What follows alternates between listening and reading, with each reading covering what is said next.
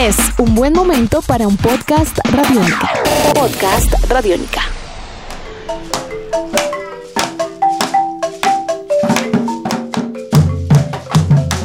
Hola, bienvenidos al podcast de Chévere Pensar en Voz Alta. Yo soy Aleja Beltrán y con la producción de Jairo Rocha y Esteban Zapata iniciamos un nuevo episodio.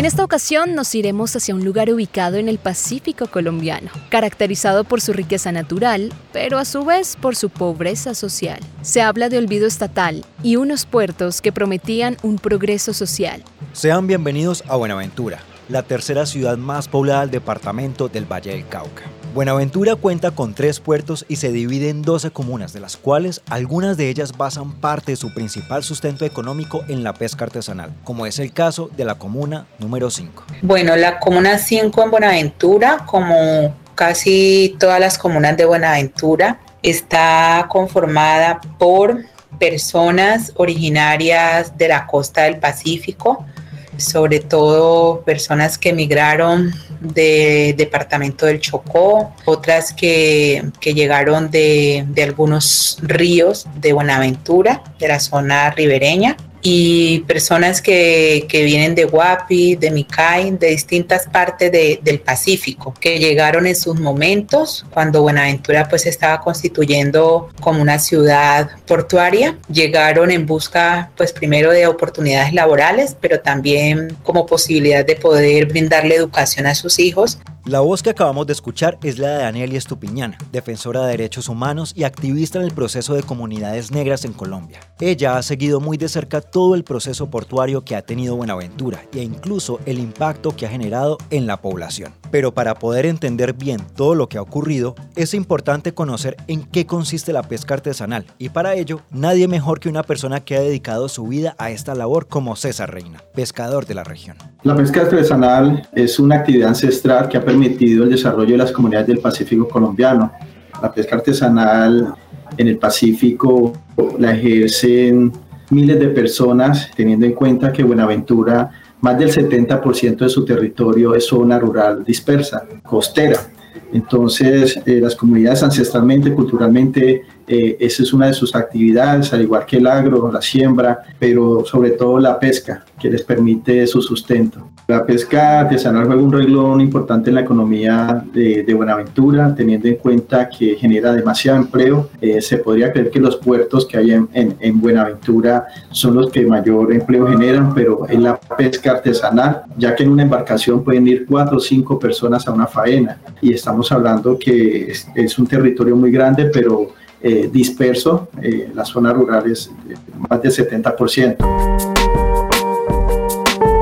Embargo, hace más o menos 30 años el panorama empezó a cambiar, pues llegó todo el proyecto de desarrollo portuario, el cual ponía a la zona de Buenaventura y sus habitantes en el marco de un progreso social, económico y cultural. Sin embargo, el panorama actual es muy diferente y en el caso de la Comuna 5 han sido más los efectos colaterales que los beneficios. El desarrollo portuario lo digo desde el punto de vista del pescado artesanal, sin ir en contra del desarrollo portuario, eh, viene generando un desplazamiento de nuestros pescadores que están asentados en estas comunas donde están estos puertos, eh, en estos sectores que son unos sectores de aprovechamiento pesquero por ser unos esteros donde se reproducen muchas especies en los manglares.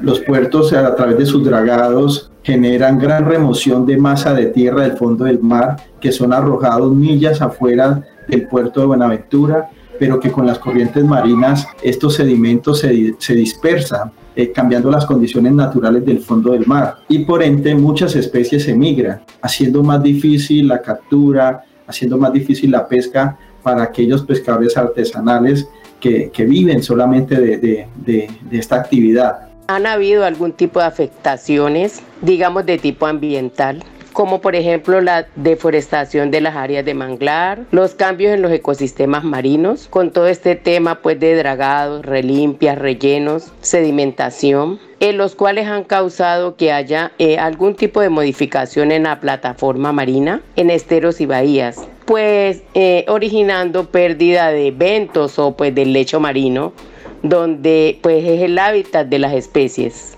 Cuando se está dragando, Resulta que la draga remueve muchos sedimentos que están en el fondo asentados como plásticos, entre otras cosas, que al ser removidos eh, después quedan suspendidas en el agua. Y cuando uno sale a pescar, nuestras mallas se llenan de plástico, se llenan de basura que estaban en el fondo. Entonces eh, nuestras faenas de pesca se, se, pierden porque no capturamos nada. Lo que cogemos es plástico, basura, de, de, de todo lo que se remueve del fondo del mar. Tanto César como Magda, exponiendo sus puntos de vista, han usado un término que no puede ser del todo familiar para nosotros, y es dragar. Sin embargo, es fundamental para entender la problemática. Buenaventura tiene tres puertos. Los buques internacionales tienen un calado, el calado es, digamos, lo que se hunde del barco hacia el fondo del mar. Para que ellos puedan entrar al puerto de Buenaventura, tienen que tener unas especiales para que el barco no toque el fondo del mar. Por lo tanto, se realizan dragados, es sacar sedimentos, tierra del fondo del mar, haciendo un canal donde los buques puedan entrar y salir sin tocar el fondo del mar, bien sea con marea alta o con marea baja, siempre se mantenga una profundidad que permita que los barcos de tránsito internacional no toquen el fondo del mar, sino que queden flotando. Entonces se venían haciendo unos dragados de 13.5 metros hacia el fondo del mar donde son toneladas, toneladas de sedimentos que se sacan.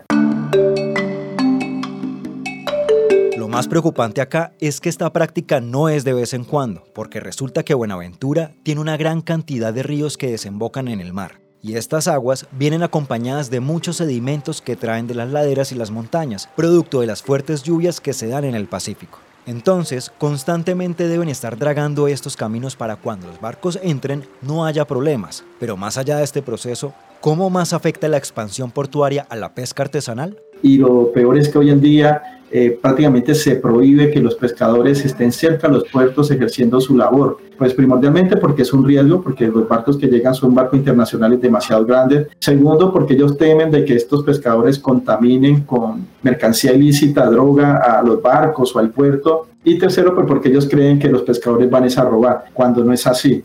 El pescador artesanal se reconoce realmente por su embarcación, por su vestidura, por sus rasgos. Los pescadores se acercan a los muelles porque los muelles generan una sombra bajo el agua en el cual los pescados buscan, las especies buscan esas sombras, esas aguas frescas eh, debajo de los muelles y es allí donde ellos tratan de ir y capturar y llevar el sustento para sus viviendas. Pero vaya sorpresa que cuando los pescadores se acercan a los puertos son inclusive les disparan los vigilantes, llaman a guardacostas, donde los, los sacan a la fuerza, les decomisan sus embarcaciones, sus artes de pesca, donde sufren un desplazamiento que no debiera ser porque primero fueron las comunidades que los puertos. Y acá es cuando se empieza a entender por qué este es un tema que afecta económica y socialmente a las familias que dependen de la pesca artesanal. Pues bueno, los derechos que se, que se han vulnerado en toda esta dinámica son los derechos colectivos propiamente hablando, porque estamos hablando de Buenaventura como una ciudad que está integrada en un 99% por comunidades étnicas, tanto indígenas como afros, afros en mayor cantidad. Si estamos hablando de una comunidad negra, pues obviamente los derechos que ahí se han vulnerado son derechos étnicos colectivos,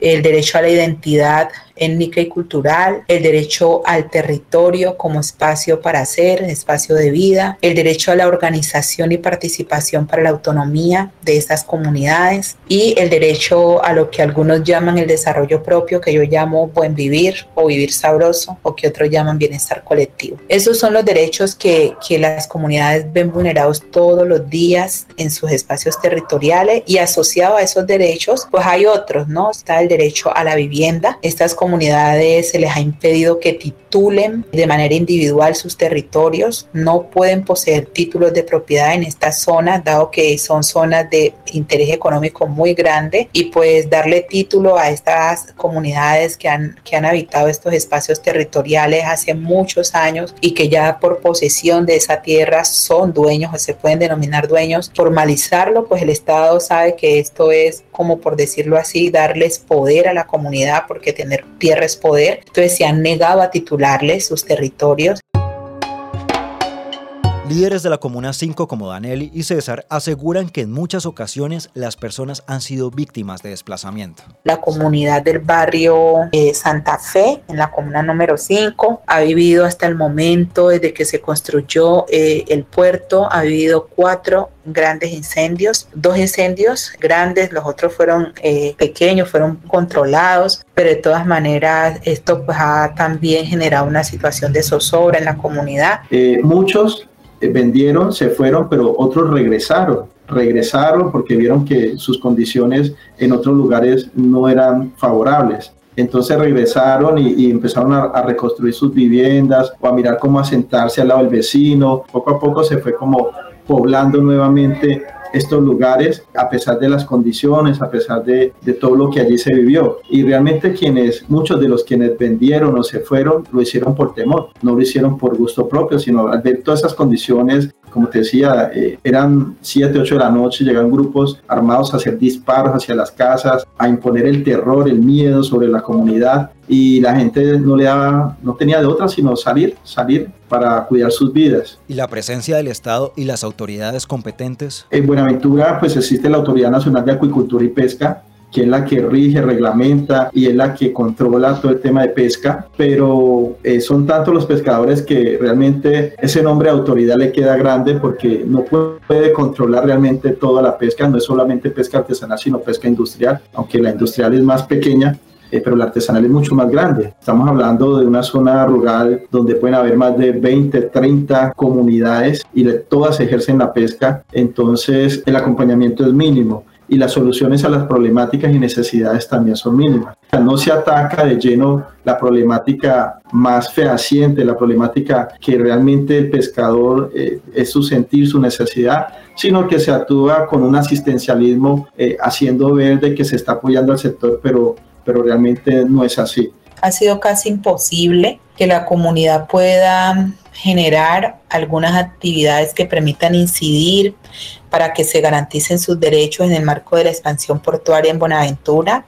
Pues por qué razón? Porque hay una negación, un negacionismo por parte del Estado de poder evidenciar que una actividad tan grande, una actividad de tan gran escala eh, genera elementos tanto positivos como negativos. Y hay una, una, negación allí de poder comprender eso. Y pues si se niega desde lo estatal de que hay un daño que está provocando esta actividad, pues no van a, a dirigir ningún, ninguna política ni ningún programa que permita minimizar esos daños, porque lo ven es como una oportunidad, como lo que va a salvar a Buenaventura y no como realmente lo que es. Si bien el proceso portuario ha significado avances económicos para el país y para una parte de la región, está claro que aún hay mucho que resolver con la población. El descontento que hay es grande y varias soluciones no son reales. Vale la pena resaltar que para el desarrollo de este podcast buscamos a la Secretaría de Asuntos Étnicos del Valle del Cauca, quienes acompañan los procesos sociales en estas zonas, y no obtuvimos respuesta para hablar al respecto. Así llegamos al final de este episodio. Recuerden seguir pensando en voz alta con nosotros a través de las redes sociales de Radiónica. Nos encuentran como Radiónica en Twitter y Facebook y arroba Radiónica FM en Instagram. Hasta un próximo episodio. Chao. Nuestros podcasts están en radionica.rocks, en iTunes, en RTVC Play y en nuestra app Radionica para Android y iPhone. Podcast Radionica.